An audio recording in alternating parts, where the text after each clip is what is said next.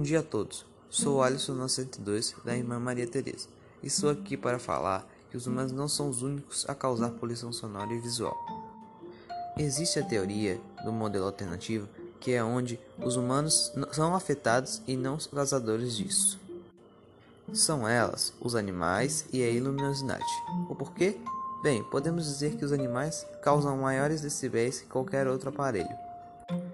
São eles os elefantes, o leão, o bugio, o leão marinho e a baleia.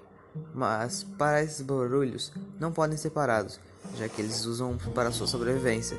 Um exemplo é a baleia tendo seu nível de 200 decibéis. Ela usa isso para se localizar no ambiente e também para atrair fêmeas. Porém, não se preocupe, apenas 1% de decibéis sai da água. Já a luminosidade é a forma que não podemos nem mesmo olhar, porque ela é diretamente ligada ao Sol e às outras formas de constelações, como a aurora boreal. Até mesmo se olharmos constantemente para o Sol, podemos ficar cegos, já que seu brilho indica sua quantidade de energia solar. Assim, eu me despeço aqui sobre o assunto abordado. Espero que tenha aberto sua mente e várias curiosidades.